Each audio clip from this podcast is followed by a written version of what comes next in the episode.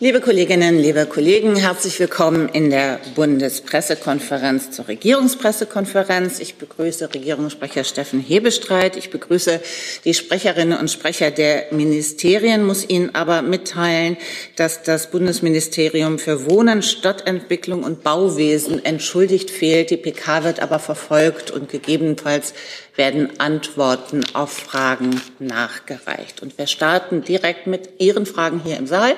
Herr Kinnen, bitte. Ja, Michael Kinnen, Katholische Nachrichtenagentur. Eine Frage an Herrn Hebestreit. Der Kanzler hat ja gestern aufgrund einer Sportverletzung eines Unfalls verschiedene Termine im hessischen Wahlkampf abgesagt. Meine Frage, was bedeutet das heute für seine Termine, besonders im Blick auf seinen angekündigten Besuch beim St. Michaelsempfang der katholischen Kirche heute Abend? Und die äh, wichtigste Frage vielleicht zuerst, wie geht's ihm? Danke. Also es geht ihm den Umständen entsprechend gut. Wir haben jetzt gerade ähm, vor wenigen Minuten ein Foto von ihm, damit sich alle daran gewöhnen können, wie er in den nächsten ein, zwei Wochen aussieht, auch in den sozialen Medien gestellt. Ähm, er war heute Morgen ganz gut gelaunt, sieht aber noch etwas ramponiert aus, wird aber alle Termine, die geplant sind, wahrnehmen. So wird er auch heute beim äh, Michaelsempfang, ist es, glaube ich, in der Katholischen Akademie sein und er wird heute Abend auch beim Sommerfest äh, des Vorwärts und auch morgen in München bei der internationalen Automobilausstellung und am Mittwoch auch bei der Generaldebatte im Bundestag auftauchen und äh, seine Reden halten und äh, Rede und Antwort stehen. Wie gesagt, man muss sich aufgrund der Verletzung am Auge daran gewöhnen, dass er in den nächsten Tagen mit Augenklappe auftreten wird. Ich freue mich über alle Memes, die dazu in den nächsten Minuten, Stunden und Tagen mich erreichen werden. Gibt es weitere Fragen dazu? Dann wechseln wir das Thema. Herr Kliss, bitte. Dazu bräuchte ich bitte das Bundesfamilienministerium. Dann tauschen wir. Das ist sehr nett.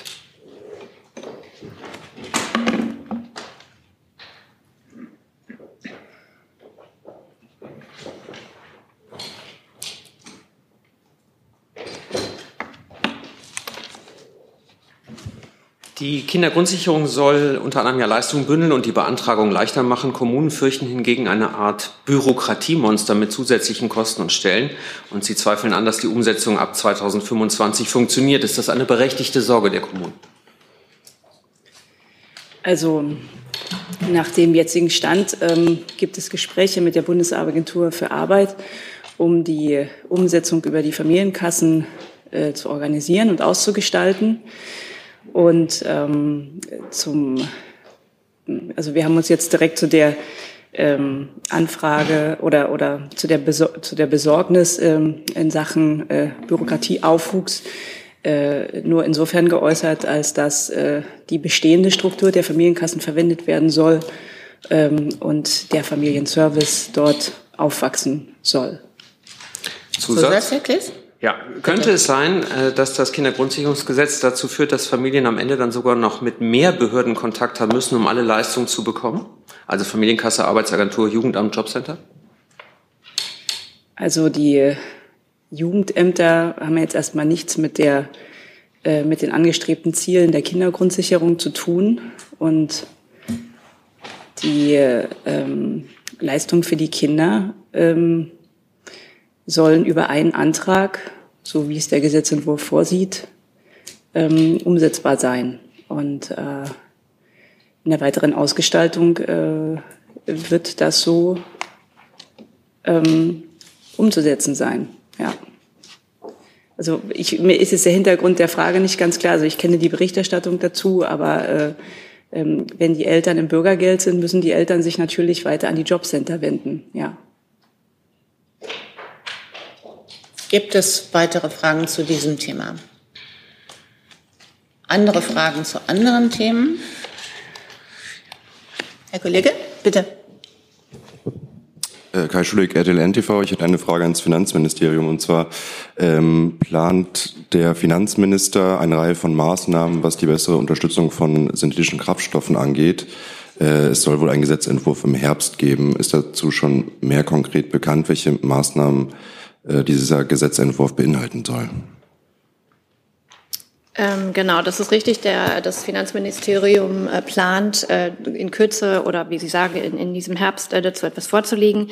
Ähm, dieser, äh, dieser Vorschlag geht zurück auf einen Beschluss des Koalitionsausschusses vom 28. März äh, in dem die Ampelkoalition beschlossen hat, ähm, dass die Besteuerung von Kraftstoffen zukünftig stärker deren Umwelt- und Klimawirkung berücksichtigen soll. Und in dem Lichte ist jetzt ähm, dieser, dieser Vorstoß ähm, zu sehen. Es wird eine, eine ganze Reihe von Punkten unterhalten, Erleichterung bei der Einkommensteuer und bei der Gewerbesteuer. Aber wie gesagt, das sind jetzt alles äh, Dinge, die dann jetzt auch in den, in, der, in den nächsten Wochen und Monaten ausgearbeitet werden und dann auch natürlich mit den Ressorts abgestimmt werden. War's das? Keinen Zusatz? Okay. Dann Herr Clement. Ja, meine Frage richtet sich an Frau Deschauer und auch an Frau Einhorn. Es geht um zehn Jahre Seidenstraße. Es jährt sich ja diese Woche, dass Xi Jinping zum ersten Mal davon gesprochen hat. Und mich würde Ihre Bewertung interessieren, da sich auch das Verhältnis zu China im Laufe dieser zehn Jahre deutlich verändert hat, wie Sie heute auf dieses Projekt gucken und auch auf die phasenweise Involvierung Deutschlands. Ich kann ganz grundsätzlich äh, nochmal auf die ähm, China-Strategie verweisen, in der die Haltung der Bundesregierung ähm, zu China zum Ausdruck kommt, ähm, in dem ihm bekannten Dreiklang. Und äh, das umfasst natürlich dann auch ähm, unseren Blick auf wirtschaftliche Aspekte in der chinesischen ähm, Außen- und Wirtschaftspolitik. Ähm, darüber hinaus habe ich von dieser Stelle im Moment keine weiteren konkreten Ergänzungen. Ich kann aktuell auch nichts sagen. Also das Datum war mir jetzt nicht präsent, dass sich das jetzt, ähm, dass es jetzt das zehnjährige Jubiläum gibt. Insofern, wenn wir was konkret zur Seidenstraße nochmal nachreichen würden, dann würde ich das tun und mich ansonsten der Kollegin anschließen. Ähm, die China-Strategie ist ja bekannt. Es ist auch bekannt, dass wir mit Blick auf die Wirtschaft eben ein De-Risking verfolgen, dass es uns darauf ankommt, dass die Unternehmen sich breiter aufstellen international ähm, und die Resilienz so in Deutschland und Europa gestärkt wird, die Abhängigkeit reduziert wird von China. Aber wie gesagt, konkret zur Seidenstraße, da müsste ich nochmal schauen, ob wir was als konkrete Bewertung danach reichen können. Zusatz bitte an Frau Deschauer gerichtet. Ähm, mit Blick auf die Aktivitäten beispielsweise Chinas ja auch in Afrika, wenn man an Kenia denkt oder andere Länder und auch die oft ähm, schwierigen Rückzahlungsmodalitäten für Kredite, würde mich doch interessieren nochmal, wie Sie genauer auf diese Entwicklung sehen. Betrachten Sie das eher als eine Chance für die Entwicklungsländer, wie China sich da engagiert? Sie haben jetzt sehr allgemein ja nochmal den Dreiklang angesprochen. Ähm, oder überwiegen doch jetzt im Laufe der Jahre die Risiken, ähm, die da von der chinesischen Wirtschaftspolitik ausgehen? Ich würde es dann so halten wie die Kollegin, weil auch mir dieses äh, Jubiläum, Datum, zehn Jahre in der Form im Moment nicht präsent war. Dann gegebenenfalls, wenn wir was dazu nachzureichen haben, das zu tun. Ich kann vielleicht an einer Stelle ergänzen, es gibt Bemühungen der Bundesregierung, auch schon früherer Bundesregierung, dass man China davon überzeugt, dass sie Mitglied im Pariser Club werden, also auch mehr Transparenz da an den Tag legen, was ihre Auslandsinvestitionen angeht. Und äh, da bemüht man sich sehr. Da ist mit der chinesischen Regierung allerdings noch einiges an Wegen zurückzulegen. Es gab ja auch die Antwort auf eine kleine Anfrage Anfang des Jahres, war das, glaube ich, dass die Bundesregierung sich da in keiner Form beteiligt, weil die kleine, die neue Seidenstraße kein erkennbares, klar definiertes Projekt sei, wo man Mitglied wird oder das zurückweist. Ähm, mit Blick auf diese Stellungnahme, die damals auch zum Jahresanfang abgegeben wurde, ähm, ist das auch nochmal ein Fingerzeig Richtung China gewesen, die Umrisse dieses Projekts deutlicher zu machen? Ich bin nicht sicher, ob in China wahrgenommen wird, was Antworten in kleinen Anfragen im Deutschen Bundestag angeht, aber grundsätzlich befinden wir uns mit China in einem ganz breiten Dialog. Äh, Sie wissen, die deutsch-chinesischen Regierungskonsultationen liegen noch nicht allzu weit zurück. Die waren in diesem Frühjahr. Und die Skepsis, die man bei all den Möglichkeiten, die man natürlich auch China, was seine wirtschaftliche Entwicklung angeht, einräumt, die ist auch mehrfach adressiert worden. Und trotzdem ähm, versuchen wir ja auch mit den Gesprächspartnern, die wir haben, auch auf die Schwierigkeiten hinzuweisen, die damit einhergehen bei einer solchen Initiative. Aber es ist natürlich jedem Land unbenommen, selber initiativ zu werden. Du sag mal, Kira, ganz unter uns, du bist die Jüngste hier? Ja. Warum arbeitest du hier eigentlich? Na, weil wir das beste Journalismusformat in Deutschland sind und weil hier keine Werbung läuft. Und woher kommt die Kohle für dein Gehalt? per Banküberweisung oder PayPal von den Leuten, die uns zuschauen oder zu hören. Wie das geht? Seht ihr in der Podcast-Beschreibung. Dann habe ich eine Frage gesehen im hinteren Bereich. Herr Kollege, hatten Sie sich gemeldet? Ja, bitte. Sprechen Sie ins Mikro, bitte. Äh, es geht um den Bundeshaushalt diese Woche. Und zwar ist uns aufgefallen, dass beim Bereich des Landwirtschaftsministeriums äh, eine Menge in Sachen KI und Digitalisierung gespart wird, von 7 Millionen auf 1,6 Millionen. Die Frage ist, ob sich das Landwirtschaftsministerium auf große Verschiebungen im, in, äh, im die Woche vorbereitet.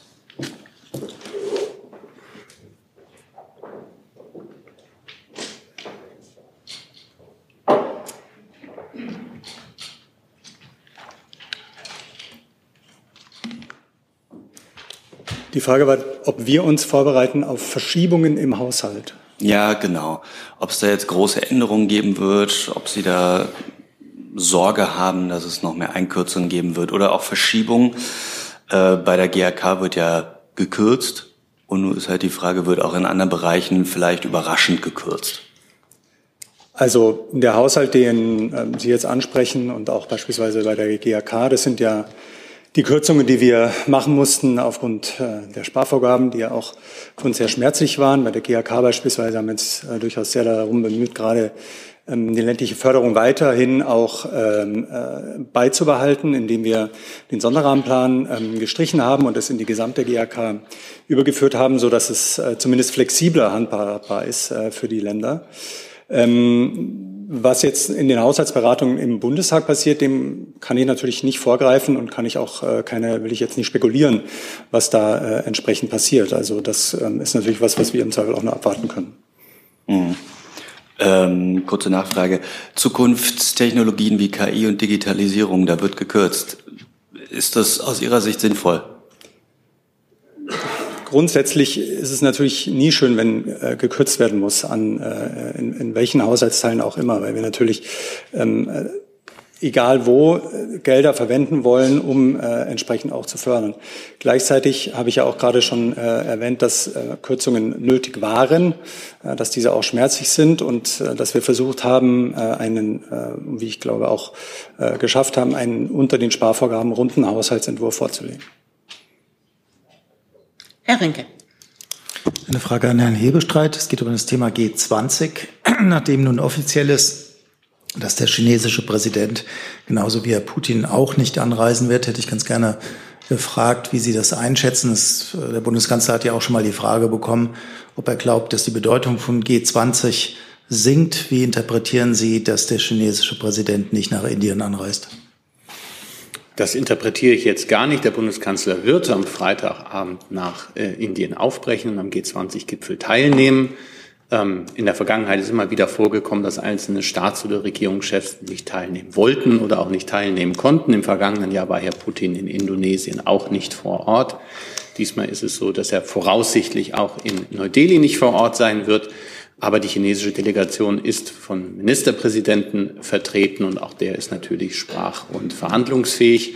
Grundsätzlich ist es so, und das ist ja der andere Teil Ihrer Frage, was die Bedeutung angeht, dass wir, ähm, dass wir ein wichtiges Forum halten, um eben auch dort nochmal für unsere Standpunkte zu werben ähm, und unsere Positionen deutlich zu machen. Und dafür sind solche internationalen Foren gut und da. Und ich sehe auch nicht, dass es da andere Foren gibt, die das G20-Forum ersetzen oder ablösen könnten. Und ähm, jetzt warten wir mal das Gipfeltreffen ähm, in Neu-Delhi am Wochenende ab und dann gibt sich vielleicht Anfang Mitte nächster Woche ein etwas differenzierteres Bild. Kurze Nachfrage, weil beide Länder ja auch BRICS-Länder sind. Äh, sehen Sie das als Anzeichen dafür, dass es möglicherweise innerhalb dieser, dieses BRICS-Blocks äh, Spannungen gibt, die vielleicht in der Berichterstattung über die Erweiterung nicht so gesehen wurden? Ich habe da eine sehr differenzierte Berichterstattung über das letzte Treffen der BRICS-Staaten ähm, wahrgenommen und das kann ich aber von hier aus nicht weiter beurteilen. Warten wir ab und es kann immer auch gute Gründe geben, die gar nicht ganz strategischer Natur sind, warum einzelne Staats- oder Regierungschefs internationalen Treffen fernbleiben. Dazu Frau Lehmann? Ja. Bitte. Frage dazu. Ähm, Biden hat ja schon Bedauern geäußert über die Absage von äh, Xi. Bedauert die Bundesregierung das ebenfalls, dass der chinesische Präsident nicht persönlich anreist? Und äh, ist es nicht eine Schwächung des Formats? Es ist das erste Mal, dass der, nicht der Präsident anreist, sondern der Ministerpräsident. Also natürlich bedauern auch wir, dass äh, Xi Jinping an diesem Treffen nicht teilnehmen kann. Aber da uns die Gründe für seine Absage nicht bekannt sind, möchte ich da auch nicht weiter darüber spekulieren oder auch das habe ich ja schon in der Frage äh, von oder Antwort auf die Frage von Rinke deutlich gemacht, ob das jetzt ein, eine, eine Subbotschaft enthält, dass man da nicht teilnimmt. Das kann auch ganz andere Gründe haben. Darüber kann ich nicht spekulieren. Insofern warten wir mal ab, wie das Treffen ablaufen wird äh, in Indien und danach sind wir alle schlauer. Und äh, kurze Nachfrage, ist das, ist das Format dadurch geschwächt? Das kann ich zum jetzigen Zeitpunkt nicht sehen. Wie gesagt, es haben immer mal wieder einzelne Staats- oder Regierungschefs gefehlt. Natürlich ist die chinesische Stimme eine wichtige Stimme, aber China ist ja weiterhin vertreten durch den Ministerpräsidenten, also die Nummer zwei im Staate, das ist ja nicht wenig. Wir bleiben auf dieser Seite des Saals. Bitte schön. Ja, Goldschmidt, Deutsche Welle, Lateinamerika, Herr Heberstreit. Äh, Thema Wahlen in der Ukraine in einem Artikel der Welt am Freitag wird oder wurde die Position der Bundesregierung so dargestellt, als würde sie einen gewissen Druck für Wahlen ausüben. Meine Frage ist die Antwort der Bundesregierung im Artikel richtig beziehungsweise sinngemäß wiedergegeben wurde oder konkreter, wie ist die Position der Bundesregierung diesbezüglich? Danke. Also es, ich bin sehr dankbar für Ihre Frage, weil es mir die Möglichkeit eröffnet, das ein bisschen einzusortieren. Ich glaube nicht, dass der Artikel da etwas falsch dargestellt hat, aber der Zungenschlag, den wir in die Antwort auf die Frage, die uns gestellt worden ist, ähm, gegeben hat, geht vielleicht etwas weit, wenn sie so interpretiert wird, dass wir Druck ausüben wollten. Grundsätzlich ist es so, und das ist so ist auch diese Antwort zu verstehen gewesen, dass wir den Wert von demokratischen Abstimmungen und Wahlen natürlich grundsätzlich für richtig halten. Und trotzdem muss man die besondere Lage, die es natürlich in der Ukraine gibt, auch äh, in absehbarer Zeit weitergeben wird, berücksichtigen. Und insoweit gibt es da keinerlei Positionen, äh, die ich hier zu verkünden hätte, die wir einnehmen, unter Druck ausüben wollten. Die Ukraine befindet sich seit mehr als 18 Monaten ähm, in einem Krieg, äh, russischen Überfall, russischen Angriffskrieg auf die Ukraine. Und da steht das jetzt im Vordergrund, dass sie sich, sich verteidigt, äh, ihr Land, die territoriale Integrität und Souveränität unterstützt und, und erhält. Und das ist jetzt äh, primär die Frage. Herr Rinke zur Ukraine. Genau, ähm, eine Frage an, bin mir nicht ganz sicher, Herrn Hebestreit oder Herrn Kollatz. Ähm, es gibt Berichte, dass äh, Rumäniens, dass ähm, russische Drohnen auch auf rumänischem äh, Staatsgebiet äh, detoniert sein sollen. Das könnte man ja theoretisch zumindest auch als Angriff auf NATO-Gebiet ähm, ansehen. Deswegen hätte ich ganz gerne gewusst, äh, wie Sie das beurteilen und ob Sie möglicherweise auch eigene Erkenntnisse darüber haben. Mir liegen dazu keine Erkenntnisse vor. Ähm, sollte ich auf Nachfrage dann noch Informationen bekommen, die ich hier weitergeben kann, mache ich das natürlich.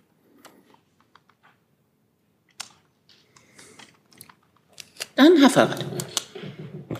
Ich habe eine Lernfrage, wobei ich nicht genau weiß, ob das Bundesjustizministerium oder das Verteidigungsministerium zuständig ist, aber ausgehend von diesem ähm, von dieser tödlich verlaufenden Messerstecherei in Rheinland-Pfalz war jetzt nochmal das äh, NATO-Truppenstatut äh, in den Schlagzeilen und ähm, so wie ich das verstanden habe, verzichtet ja nach diesem Zusatzabkommen Deutschland allgemein erstmal auf äh, das Vorrecht der Ermittlung. Und äh, da wollte ich fragen, wie das im umgekehrten äh, Fall ist äh, für Angehörige der Bundeswehr, die beispielsweise in den USA oder im Elsass stationiert sind. Ähm, verzichtet Frankreich, verzichten die USA da auch auf ihr Vorrecht oder wie wird da ermittelt und gab es da auch schon mal in jüngerer Zeit entsprechende Fälle? Wenn ich einsteigen soll, Stationierungsfragen, Statusfragen für ausländische Streitkräfte in Deutschland ähm, liegen nicht in der Zuständigkeit des Verteidigungsministeriums. Wie gesagt, ich meine ja nur umgekehrt. Also die Fragen deutsche Staatsangehörige, Bundeswehrangehörige betreffend in den äh, Ländern, in denen sie stationiert sind. Also auch nicht jetzt Auslandseinsatz, sondern in den Garnisonen äh, in Straßburg oder äh, in den USA. Da ist ja auch immer das Recht des aufnehmenden Landes betroffen. Das sind meistens innere Rechte. Ich bin mir nicht sicher, ob das Verteidigungsministerium dort außer einen Bedarf anzuzeigen, ähm, eine ähm, verantwortliche Rolle spielt. Aber auch das müsste ich ähm, prüfen. Falls hier jemand anderes aus der Regierung eine Kenntnis hat, wäre ich natürlich für Seitenschutz dankbar. Ich hätte jetzt dem Kollegen erstmal nichts hinzuzufügen. Können Sie da vielleicht noch mal was nachreichen? Wenn... Ähm, sofern da was nachzureichen ist, könnte ich es dann auch nachreichen, ja. Dann Herr Steiner, bitte. Ja, ähm, betrifft indirekt auch dieses Ukraine-Thema, aber äh, in dem Fall eher Deutschland und Frankreich. Ich würde gerne wissen, wie es um das gemeinsame Projekt mit dem nächsten Kampfpanzer, den momentan bestellt ist. Ich weiß nicht, wer sich dazu berufen fühlt, da aktuell Auskunft zu geben. Herr Hebestreit, Herr Kollatz, vielleicht auch Frau Einhorn. Da müsste ich jetzt tief in meinem Gedächtnis kramen, was da der aktuelle Stand ist. Ich weiß, das ist neben dem gemeinsamen Kampfflugzeug MK, äh, FCAS, ist es der gemeinsame Kampfpanzer. Da befinden wir uns mit der französischen Seite in Gesprächen immer wieder. Ähm, den aktuellen Stand habe ich einfach nicht, weil er mir auch jetzt seit vor meinem Sommerurlaub nicht begegnet ist. Ähm, grundsätzlich ist der Wille da, gemeinsam ein solches landgestütztes Fahrzeug zu entwickeln. Wir reden über eine Perspektive für 2045, wenn ich das richtig in Erinnerung habe. Also doch noch äh, mehr als 20 Jahre hin, bevor das einsatzbereit sein soll. Und die Gespräche gibt es sowohl zwischen den unterschiedlichen Herstellern in Deutschland und in Frankreich als auch zwischen den Regierungen. Und ähm, wenn es da, wenn ich da Näheres zu beitragen kann, würde ich das tun. Im Augenblick bin ich skeptisch, ob wir mehr als das, was ich jetzt gesagt habe, beitragen wollen. Und es gibt auch keine Ergänzungen, nehme ich an. Ja, Sie meinen das Main Ground Combat System, das ähm, ja projektiert ist. In diesem Projekt gibt es Verzögerungen, das ist richtig. Ähm, ich kann da auch nichts Neues ähm, berichten. Sie kennen ja auch die Konnotationen, die dort mit dem FCAS-Projekt ähm, vorhanden sind. Aber ähm, es sind keine Entscheidungen für oder dagegen gefallen. Es gibt im Moment ähm, keinen neuen Projektsachstand zu berichten meinerseits. Dann Herr Lange, bitte. Ja, ich hätte eine Frage dazu, ans Entschuldigung, Herr Rinke, dazu. Sorry. Sorry, ich war ein bisschen spät. Ähm, Nochmal eine Nachfrage an den Hebestreit. Wenn Sie das beantworten, es gibt einen Medienbericht, dass ähm, dieses Projekt, ähm, ich übertreibe jetzt ein bisschen, so gut wie tot ist. Ähm, ich will jetzt nicht sagen totes Pferd, aber ähm, deswegen wäre es ganz gut, wenn Sie da vielleicht eine Einschätzung hätten, ob äh, denn die Berichte stimmen, dass man eigentlich keine Hoffnung mehr hat, äh, dass dieser gemeinsame äh, Panzer nach den Gesprächen, die man in den letzten Tagen und Wochen geführt hat, wirklich gebaut werden könnte. Also diese äh, Berichte kann ich ausdrücklich nicht bestätigen. Und dann muss ich das, was ich hier häufiger schon gesagt habe, als Fan von Kickers Offenbach weiß man, die Hoffnung stirbt immer zuletzt. Insofern ist eine Frage, wie groß ich die Hoffnung einschätze bei mir. Immer, ich habe immer Hoffnung. Dann, Herr Lange. Entschuldigung. Äh, Die Frage geht ans Justizministerium bitte zum Themenbereich Kinderpornografie und zwar genau zum Paragraphen 184 BStGB. Also das ist ja die Verbreitung kinderpornografischer Schriften, die offenbar dazu geführt hat in der aktuellen Fassung, dass Eltern oder auch Lehrer, die solche Clips sichern, ich sag mal zur Beweisführung, äh, sich strafbar machen und mit einem Jahr Mindestfreiheitsstrafe rechnen müssen. Sie kennen die Problematik. Das ist die Frage, ist dem Ministerium diese Problematik bewusst? Und wenn ja, äh, haben Sie vor, diesen Paragraphen äh, zu entschärfen? Danke. Ja, danke. Ähm, Das BMJ arbeitet gegenwärtig an einem Referentenentwurf, äh, damit bei Paragraph 184b Strafgesetzbuch eine tat- und schuldangemessene Sanktionierung auch bei Taten am unteren Rand der äh, Strafwürdigkeit in allen Einzelfällen wieder gewährleistet werden kann. Äh, Zu weiteren Details und Inhalten kann ich mich jetzt leider aber noch nicht äußern, auch nicht zum Zeitplan. Das wäre jetzt in der Tat meine, Entschuldigung, da, Zusatz? Ja. Ja. Ja. Das, das war, äh, wäre jetzt in der Tat aber nochmal mein Frageversuch gewesen. Ähm, es gibt Gewerkschaften, es gibt auch den Richterbund, äh, die Justizministerkonferenz hat ja auch schon einen entsprechenden Beschluss gefasst. Die sagen, alles ist Druck auf den Kessel, weil es jetzt wohl äh, schon Verhandlungen gibt. Ich, mir ist jetzt nicht bekannt, ob es Verurteilungen gab, aber äh, ist denn dann der Zeitplan eher kurz gefasst oder müssen, müssen wir damit rechnen, dass es Verurteilungen tatsächlich gibt in dieser Sache? Also wir werden den Entwurf zeitnah vorlegen und mehr kann ich dazu jetzt nicht sagen. Bis auf, dass wir zeitnah vorlegen werden. Herr Steiner dazu? Ja, ähm, Denn äh, genau das ist ja eigentlich der Knackpunkt. Also es gibt etwas, es gibt eine Besitzstrafbarkeit, die uneingeschränkt gilt momentan an der Stelle. Da würde ich dann doch gerne auch wissen, wie Sie denn vorhaben, damit zu verfahren. Also ob Sie das dann auch sozusagen rückwirkend ähm, nochmal in Frage stellen wollen, möglicherweise bis zum Abschluss des Gesetzes getroffene Verurteilungen dann auch zu revidieren. Das haben wir in anderen Bereichen auch gehabt, dass bestimmte Arten von äh, Urteilen dann doch aufzuheben waren im Nachhinein. Äh, am Ende ist es ja schon eine große Auswirkung, wenn Menschen dort nach menschlichem Ermessen das Beste getan haben, was sie tun konnten und dennoch mit einem Jahr Freiheitsstrafe belangt werden müssen, qua Gesetz. Wie gesagt, wir arbeiten an dem Entwurf. Zu Einzelheiten kann ich mich nennen. Das würde ja auch Ihre Frage mit einbeziehen. Äh, kann ich mich nicht äußern. Das würde ja auch Ihre Frage mit einbeziehen. Das ist ja eine Detailfrage, wie wir dann damit umgehen. Von daher kann ich mich weitergehend nicht äußern, außer dass wir an dem Entwurf arbeiten. Dann eine Nachfrage dazu. Ähm, das ist ja keine Neuigkeit, sondern das wurde ja bereits bei der Einführung dieser Änderung thematisiert, unter anderem von eben auch Verbänden. Ähm, warum sind Sie jetzt erst auf dem Status, dass ein Referentenentwurf vorbereitet wird? Das war auch Thema bei den Koalitionsverhandlungen. Wir wollen das natürlich auch äh, entsprechend sorgfältig jetzt erarbeiten und dass manche äh, Vorhaben brauchen halt auch ein bisschen Zeit in der Ausgestaltung. Es ist jetzt zwei Jahre in die Legislatur hinein. Wir werden zeitnah vorlegen. Mehr kann ich dazu nicht sagen. Herr Kliss dazu. Dazu ist denn damit zu rechnen, dass aus dem Bundesjustizministerium es einen Brief an die Richterschaft gibt, ähm, äh, abwarten zu urteilen, bis der Referentenentwurf kommt. Ist sowas möglich, denkbar?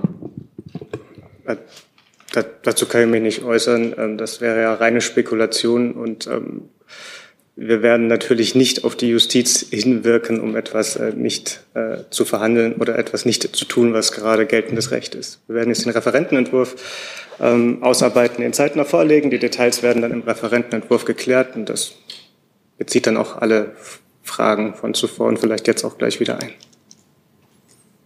Steiner nochmal, bitte. Ja, aber im weiteren Sinne, aber im, äh, in dem Kontext auch, ähm, geht aber eher an Herrn Kall im Rahmen der CSA-Verordnung, äh, ist ja unter anderem geplant, dass ähm, automatisierte Durchsuchungen von Online-Speichern stattfinden können.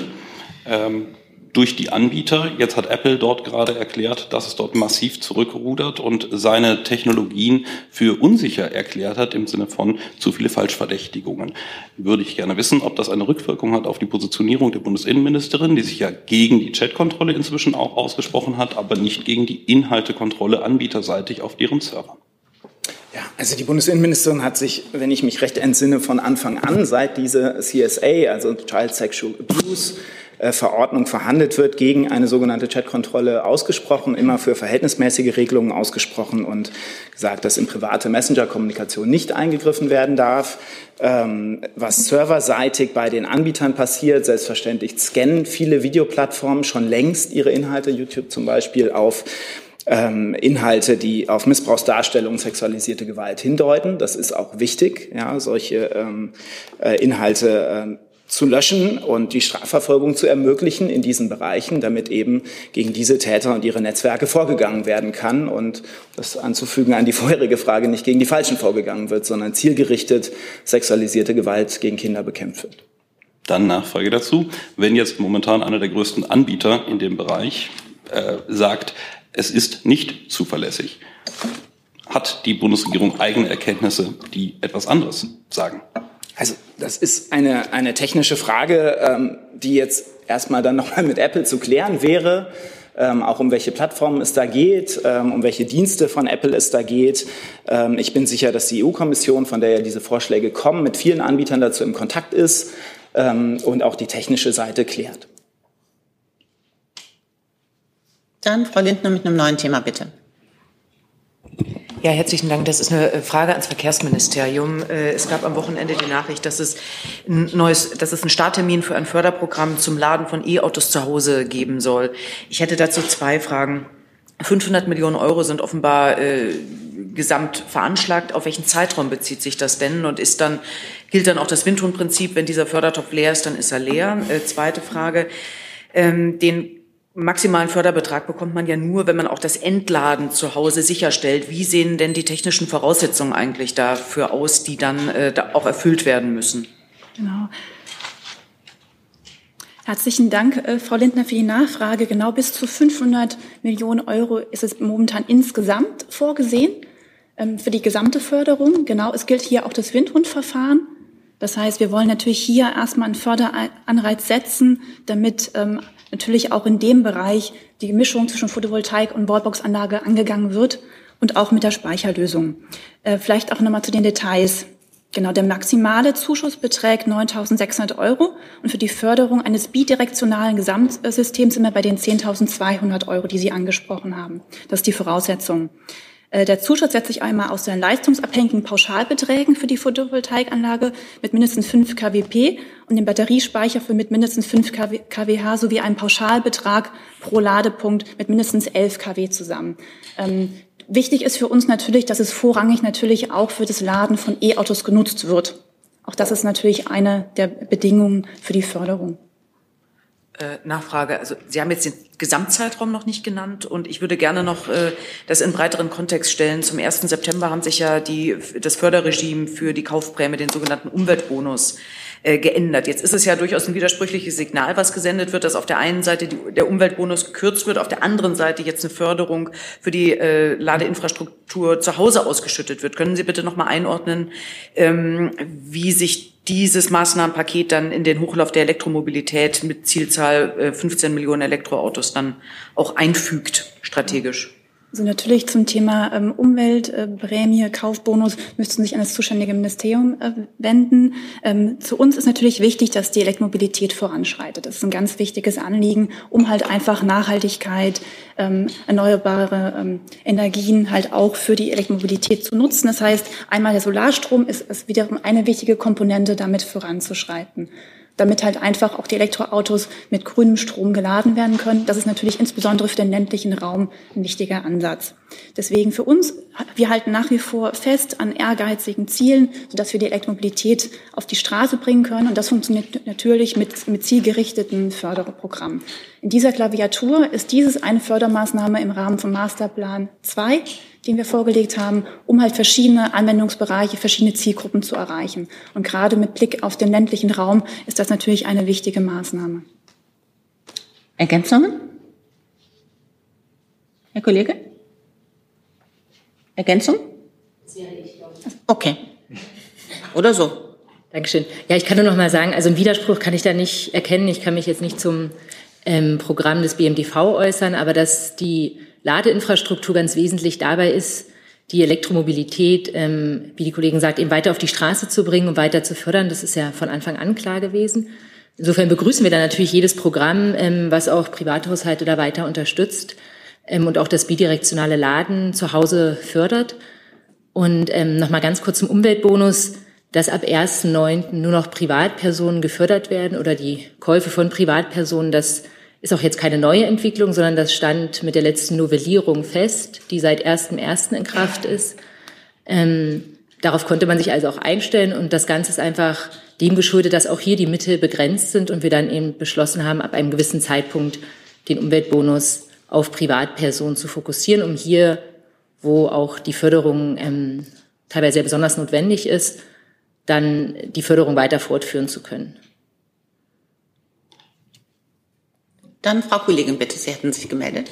Danke. Äh, eine Frage ans Umweltministerium. Ähm, Medienberichten. Jetzt dann doch. Hm? Jetzt, Jetzt dann, dann doch. doch, genau. Medien, es gibt Medienberichte, wonach Frau Lemke plant, den Abschluss des Wolfes zu erleichtern.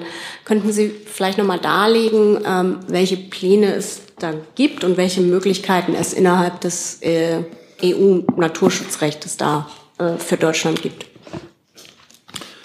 Ja, gerne. Der Vorstoß von Frau Lemke, hm, hier äh, schneller, leichter, unbürokratischer zum Abschuss von Wölfen zu kommen, die mehrfach äh, zumutbare Herdenschutzmaßnahmen äh, bei Schafen hm, und bei den Weidetieren gemacht haben, ist nicht neu. Seit einigen Monaten sagt Frau Lemke, das ist sehr unbürokratisch und deswegen haben wir auch immer wieder Schafrisse, wie zuletzt in Niedersachsen, äh, wo 55 äh, Tiere äh, von einem Wolfs, bei einem Wolfsüberfall gerissen wurden. Die Ministerin hat sich aktuell, deswegen auch wahrscheinlich ihre aktuelle Nachfrage dazu geäußert und gesagt, wir handeln jetzt.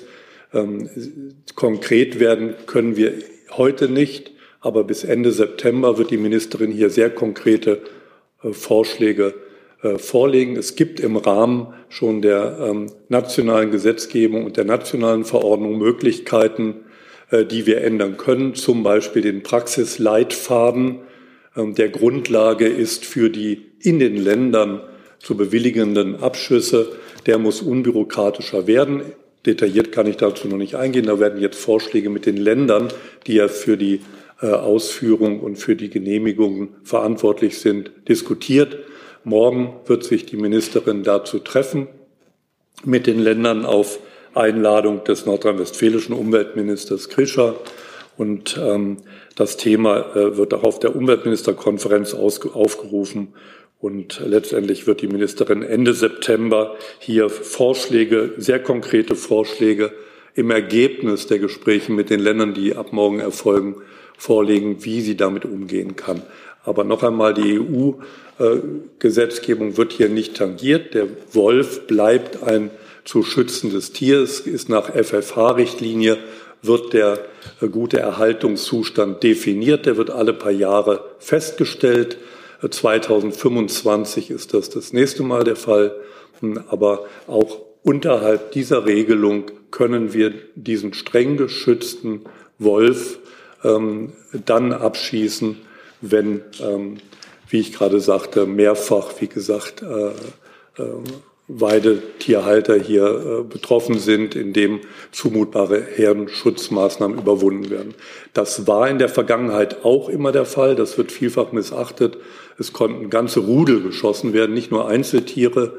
Ähm, und zwar so lange der Wolf äh, eines Rudels äh, abgeschossen werden, Wölfe eines Rudels abgeschossen werden, bis die Weidetierrisse enden.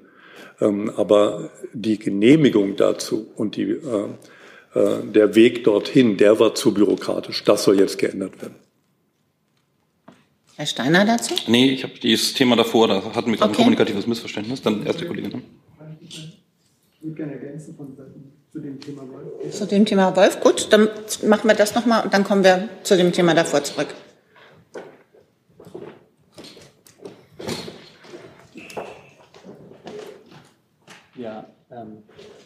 Von Seiten des Landwirtschaftsministeriums äh, würden wir hier gerne ergänzen, dass ähm, äh, das Landwirtschaftsministerium und auch der Bundesminister die Bemühungen von äh, Bundesministerin Lemke und auch äh, des Bundesumweltministeriums hier ähm, äh, unterstützt.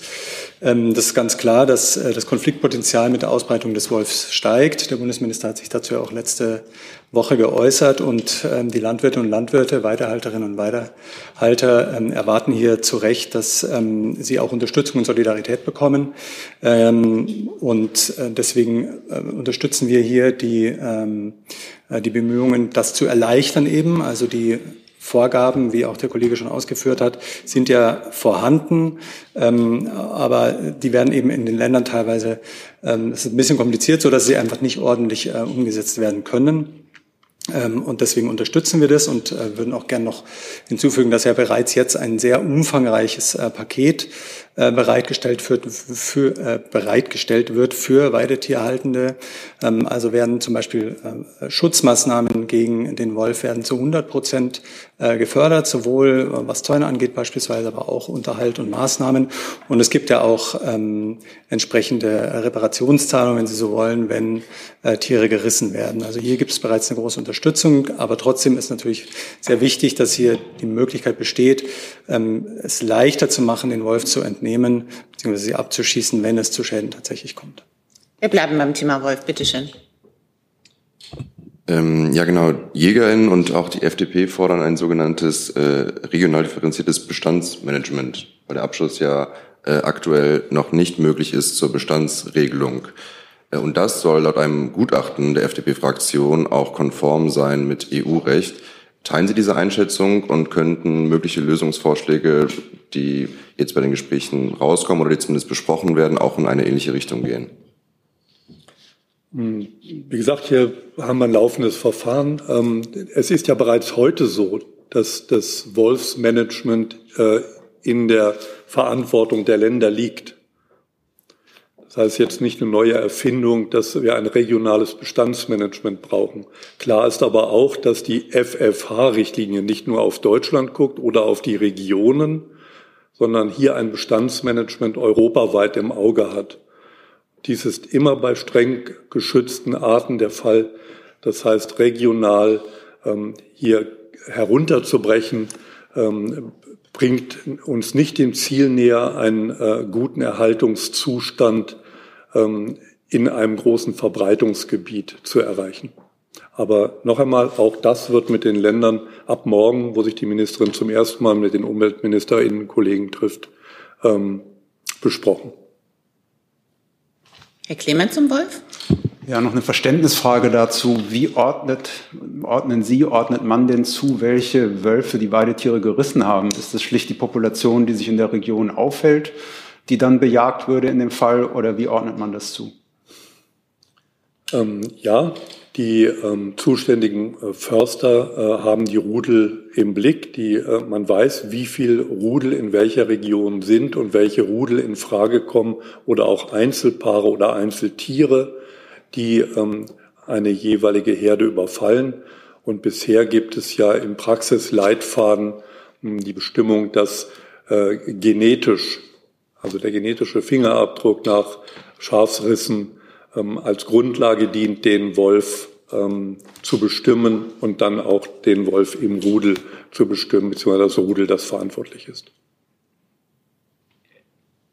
Herr Kiss dazu? Entschuldigung, Zusatz. Also ich muss mir das jetzt vorstellen, die Weidetiere liegen da, sind tot, dann kommt ein, äh, ein Team und nimmt Proben und dann äh, erlegt man irgendwelche Wölfe und vergleicht das, weil der Wolf kommt ja nicht zur Speichelprobe. Man hat genetische Fingerabdrücke von dem Rudel ja auf andere Art und Weise. Die äh, greifen ja nicht nur Schafe an, sondern ein Förster hat so ein Rudel auch im Blick oder Einzeltiere. Das heißt, es gibt durchaus auch genetische Fingerabdrücke der Wölfe vor Ort. Aber noch einmal, ich habe auch gesagt, das Ganze ist höchst bürokratisch. Ob wir konkret daran was ändern, weiß ich jetzt nicht, aber das ist ein Bestandteil des Praxisleitfadens, wie damit umgegangen wird. Und der Punkt, den Sie ansprechen, ist einer von denen, die wirklich recht kompliziert sind. Ja. Dann kommen wir zurück zu Herrn, Herr Rinke. Nee? Nicht zum Wolf, neues Thema. Gut, dann kommen wir jetzt erstmal zurück zu Herrn Steiner und ich nehme an zum Wirtschaftsministerium. Oder? Nee, in dem Fall tatsächlich nochmal BMDV, weil ich nochmal nach dem Förderprogramm äh, fragen wollte.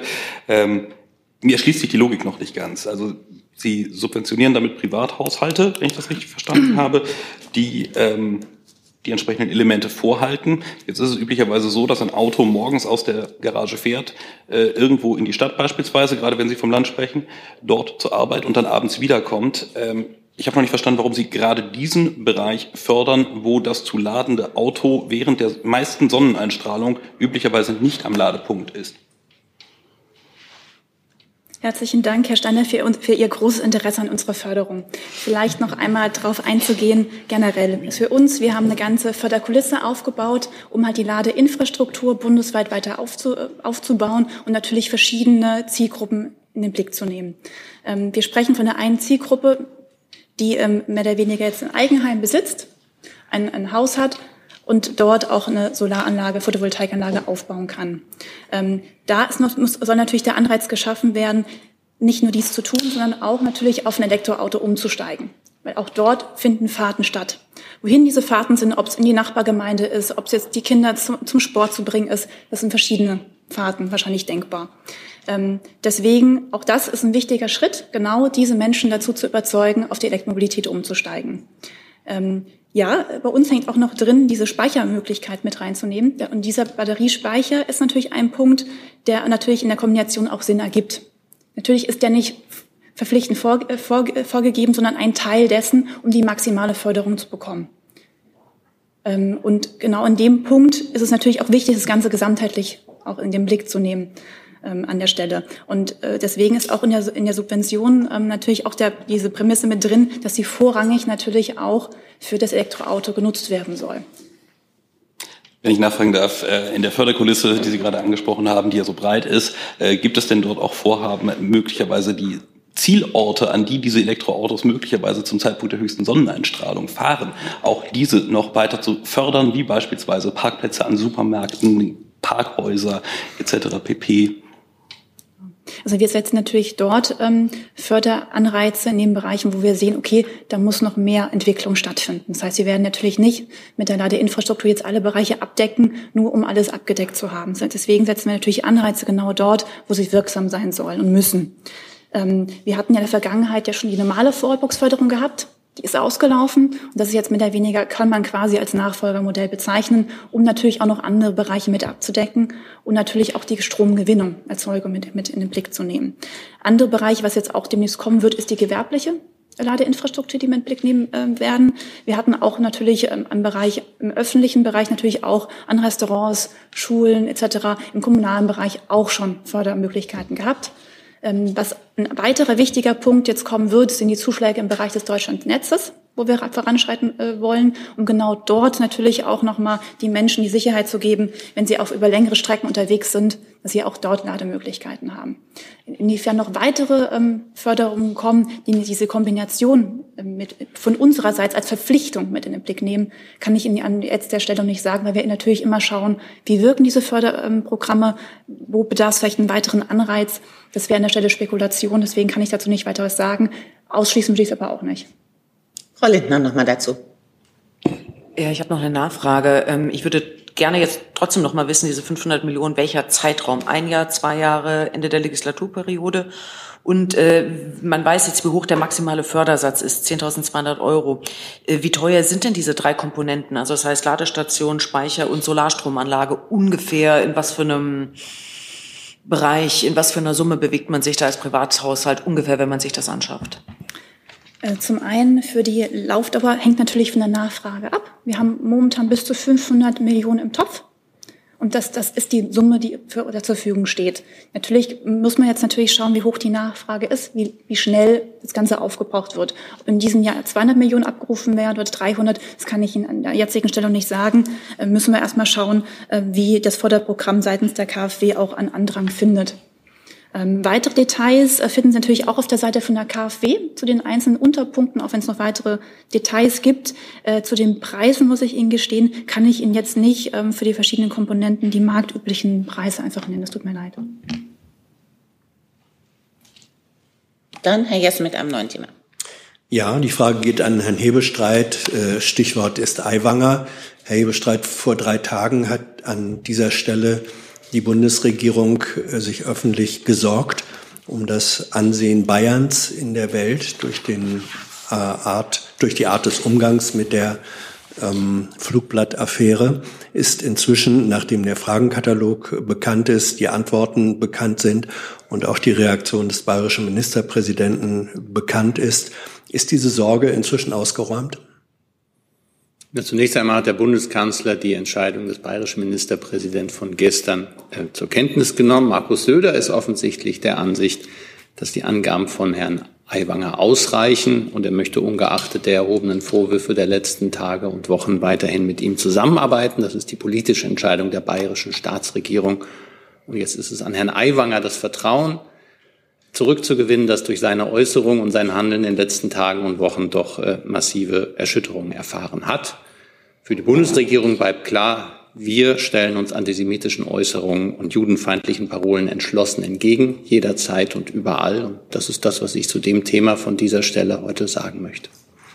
Ähm, zur Argumentationslinie von Hubert Aiwanger gehört ja, dass er das Flugblatt äh, als scheußlich bezeichnet es sei aber nicht antisemitisch. Ist es aus Sicht der Bundesregierung denkbar, äh, ein Text, der in mehrfacher Weise sich sehr zynisch auf die Instrumente der industriellen Judenvernichtung, nämlich äh, Verbrennungsanlagen und KZs, bezieht, ist es feststellen, ist es möglich, sich einen solchen Text vorzustellen, ohne einen antisemitischen Kernbestand, oder ist er alleine durch die Thematik, durch die Wortwahl ähm, ein antisemitischer Text. Herr Jessen, ich bin ja Regierungssprecher und nicht Psychologe und insoweit kann ich da Ihre Frage nicht beantworten.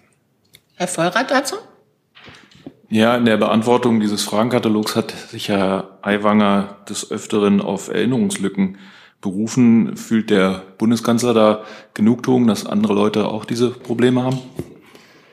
Ach, ähm, ich, ich verstehe den humorvollen Konnex, den Sie da äh, in Zusammenhang bringen. Ich glaube, erstmal ähm, ist es jedem benommen, an was er sich wirklich erinnert und wie glaubwürdig man es findet. Im Fall Aiwanger äh, das Gap zwischen dem, was er alles nicht erinnert, aber dann, dann am Ende zusammenfasst, ähm, dass es ein so einschneidendes Erlebnis war, ähm, dass es ihn geläutert habe äh, oder in Erinnerung geblieben habe. Ich kann das nicht beurteilen. Ich habe das gelesen. Ich habe viele Würdigungen dessen gelesen. Ähm, habe da keine eigene Position zu. Ich nehme es zur Kenntnis. Und zu dem anderen Fall, auf den Sie anspielen, ist von dieser Stelle, glaube ich, alles gesagt worden. Herr Rinke?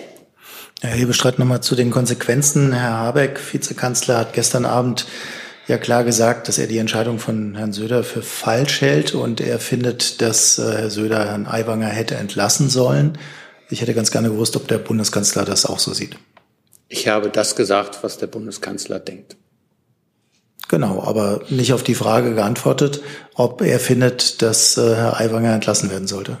Ich bleibe bei dem, was ich gesagt habe, und ich glaube, da ist alles umfasst, was Sie nachfragen. Ich hatte Sie noch mit einer Wortmeldung auf meiner Liste, Herr Rinke. Hat die sich erledigt oder? Nee, ein anderes Thema wäre das. Kann ich? Ähm, Wachstumschancengesetz äh, geht äh, sowohl an Frau Kalwey als auch Herr Hebestreit. Äh, bei den Bundesländern zeigt sich ja jetzt, dass die Begeisterung, diesem Projekt in, den, in der Länderkammer zuzustimmen, ähm, sehr gering ist. Unter anderem, weil die Länder und die Kommunen zwei Drittel der Kosten zu tragen haben bei den Steuermindereinnahmen. Ähm, deswegen hätte ich ganz gerne gewusst, ob denn die Bundesregierung plant, dieses Gesetz mit einem größeren Bundesanteil, was die Kosten angeht, äh, einzubringen in den Bundestag. Soll ich anfangen? Oder? Ich kann da auch anfangen. Ich würde grundsätzlich sagen, dass Bund, Länder und Gemeinden gemeinsam der Auffassung sind, dass es wichtige auch Impulse für die wirtschaftliche Entwicklung Deutschland geben muss. Das Bundeskabinett, die Bundesregierung hat Vorschläge dazu gemacht. Der äh, Bundesminister der Finanzen hat dazu ein Gesetz vorgelegt, das am Mittwoch in Meseberg beschlossen worden ist. Und insofern befindet man sich jetzt im klassischen parlamentarischen Verfahren, erstmal im Deutschen Bundestag und dann auch in den Verhandlungen mit den Bundesländern, um dort ähm, die nötigen Mehrheiten, die es braucht, zu erzielen. Und grundsätzlich ist es so, das ist eine gesamtstaatliche Aufgabe und ähm, es ist immer ähm, immer eine gute Sache, dass sich jegliche, äh, alle staatlichen Ebenen auch ihrer Verantwortung und ihres Beitrages zum Gelingen des großen Ganzen bewusst sind. Und mit dieser Haltung ähm, geht die Bundesregierung ähm, in die anstehenden Gespräche, bei allem Verständnis dafür, dass es natürlich auch äh, andere Positionen geben kann. Ergänzungen? Zusatz, Herr Rinke? Nein, was reicht mir zu dem. Dann hat der Herr Vollrath noch ein neues Thema. Ja, ähm, ans BMI. Ähm, wenn ich die Ministerin richtig verstanden habe, dann ist ja ähm, vorgesehen, dass nach dem Wegfall der Optionspflicht ähm, bei der Frage des Doppelpasses ähm, diejenigen, die ähm, unter die Optionspflicht damals fielen und sich gegen den deutschen Pass entschieden haben, diesen jetzt aber äh, äh nachträglich sozusagen wieder bekommen können ähm, auf Antrag. Da wäre mein Interesse, ob das ähm, entsprechend auch ähm, angewendet wird bei Spätaussiedlern. Da ist ja immer noch diese äh, Frage des Gegenbeweises. Also die müssen sich bis, zur, bis zum Verlassen ähm, der Aussiedlungsgebiete durch eine entsprechende Nationalitätenerklärung zum deutschen Volkstum, wie es im Gesetz heißt, bekannt haben. Ähm, und wer das nicht tut, der gilt es als Gegenbeweis und der kann sozusagen, der ist raus aus dem Verfahren. Ähm, an dieser restriktiven Regelung gab es ja schon vorher Kritik. Ähm, ist da jetzt schon in Sachen Reform oder Änderung etwas ins äh, Rollen gebracht worden oder äh, fällt das jetzt dann automatisch auch weg? Ja, das tut mir leid, dass die, die Frage ist so spezifisch, dass wir Ihnen die Antwort nachreichen müssten. Dann Herr Kliss nochmal mit einem neuen Thema. Und zwar LNG auf Rügen. Ähm, da gibt es einen Disput zwischen dem Bundeswirtschaftsministerium und der Landesregierung. Es geht um die Umweltverträglichkeitsprüfung. Ist es richtig, dass Herr Habeck der Meinung ist, dass man beim Ukran auf die Umweltverträglichkeitsprüfung verzichten kann und muss? Ähm, Das ist nicht richtig. Ich schaue gerade, ob ich noch ein bisschen mehr als das dazu sagen kann. Also die ähm, Umweltverträglichkeitsprüfung, ja, ich finde es jetzt vielleicht auf die Schnelle nicht. Die Umweltverträglichkeitsprüfung ähm, Wollen Sie in wird auf jeden Ruhe Fall nicht abge... Nee, ich habe noch eine Nachricht bekommen, die aber sehr kurz ist. Ähm, die Umweltverträglichkeitsprüfung wird auf jeden Fall nicht aufgehoben, ähm, sondern ähm, bestenfalls ähm, vereinfacht und die Umsetzung, die konkrete, ist dann Ländersache. Dann eine Frage an Herrn Kübler. Sehen Sie das kritisch, dass äh, das möglichst äh, vereinfacht geht mit der Umweltverträglichkeitsprüfung, wenn es um eine große Industrieanlage in einem doch sensiblen Bereich der Ostsee geht? Eine Vereinfachung und Verschlankung der Prozesse heißt nicht, dass keine Umweltverträglichkeitsprüfung stattfindet. Sie wird nur in bestimmten Punkten verschlankt, Einspruchsfristen oder überhaupt Fristen verkürzt, die Umweltverträglichkeitsprüfung als solche gänzlich zu streichen, gerade wenn es wie auf Rügen äh, durch ein Naturschutzgebiet läuft, äh, hält weder das Wirtschaftsministerium äh, noch das Umweltministerium für geeignet. Aber das ist auch äh, nicht der Punkt. Dann ein Zusatz noch, Frau Einhorn. Wann muss angefangen werden zu bauen, damit LNG von Mukran fließen kann vor dem Winter? Das ist eine Frage, die Sie an das Unternehmen richten müssten, da das ja deren Baupläne wären. Herr Steiner dazu? Ja, ich wollte ganz gerne nochmal nachfragen. Äh, Teil dieser Baupläne ist ja die Pipeline, die dann von Mukran bis nach Lubmin gehen soll. Ähm, dafür war ja vorgesehen, die alten Röhren von Nord Stream 2, die noch in Mukran gelagert waren, äh, zu nutzen. Die hatte meines Wissens aber damals das BMWK oder ein Amt des BMWK erworben. Sind die an die Deutsche Regas weiter veräußert worden oder wie muss ich mir das vorstellen? Das müsste ich nachreichen. Herr Jessen dazu? Ja. Bitte. Ja, dazu. Ähm, Teil des Disputs ist ja, ähm, dass die äh, Antragstellerseite, die also äh, bauen wollen, erklären, bisher schon stattgefundene Prüfungen hätten ergeben, dass die Schäden im Naturschutzgebiet durch den Beginn der Bauarbeiten ähm, nicht irreversibel seien, sondern eben nur für die Bauphase ähm, ähm, Schäden verursachen würden, nicht dauerhaft, so deswegen auf zusätzliche Prüfungen verzichtet werden könne. Das ist aus meiner Sicht eine andere inhaltliche Position als die, die Sie jetzt äh, beziehen. Wird es also vor dem Beginn von Bauarbeiten noch weitere konkrete Umweltverträglichkeitsprüfungen geben? Also gesetzlich, die gesetzliche Grundlage, die wir geschaffen haben, ist ja das LNG-Gesetz. Und darin ist festgehalten, dass es die Option gibt einer verkürzten Umweltverträglichkeitsprüfung, aber dass das keine Pflicht ist. Die Umsetzung ist aber in jedem Fall und war es auch früher schon Ländersache. Also insofern ähm, sind die Fragen, wird es das geben und wann wird es das geben, in welchem Umfang ähm, müsste man an das Land richten. Ähm, verstehe ich es richtig, dass Sie mit Hinweis auf die, auf die neue Gesetzeslage sagen, eigentlich braucht es Umweltverträglichkeitsprüfung im bisherigen Sinn und Umfang dann doch nicht? Das verstehen Sie falsch. Das hat ja auch gerade der Kollege schon gesagt, dass wir nicht der Auffassung sind, dass Umweltverträglichkeitsprüfungen nicht nötig sind, sondern dass wir nur die Option gegeben haben, ähm, sie zu verschlanken. Um den Ländern da Spielräume zu geben und um ähm, der Notwendigkeit Ausdruck zu verleihen, dass das zeitkritische Angelegenheiten sind, weil es geht ja um unsere Energieversorgung. Und noch ganz kurz, ähm, die Röhren sind verkauft. Steiner. An, weiß ich nicht, ob ich das sagen darf. Ich habe auch die Information jetzt gerade nicht. Nein, die Röhren, aber sie sind verkauft. Falls, falls Sie noch genaueres wissen wollen, dann ähm, schreiben Sie uns noch mal. Für das würde ich gerne tatsächlich wissen, kann ich jetzt auch direkt sagen. Ich glaube, den einen oder anderen Kollegen interessiert das auch. An das Unternehmen. Jetzt fragen Sie an welches. Das liegt dann mal auf der Hand, danke. Aber wenn Sie dann eine zusätzliche Information haben, dann wir Bescheid. Gerne. Hi, Tyler hier, Producer von Jung und Naiv. Ohne euch gibt's uns nicht. Jeder Euro zählt und ab 20 landet ihr als Produzenten im Abspann auf YouTube. Weiter geht's. Wir haben noch einen Nachtrag aus dem Justizministerium. Vom Verkehr. Äh, Verkehr, Entschuldigung. Dankeschön. Jetzt ist natürlich Frau Lindner gerade zur Tür raus. Ich wollte nur mit Blick auf die Kosten noch was ähm, in die Runde werfen. Und zwar mit unserer Förderung, auch wenn es natürlich sehr stark von Größe und Leistung abweicht, ist meistens ein Drittel ungefähr der Kosten gedeckt von unserer Förderung für die Wallboxen und Photovoltaik.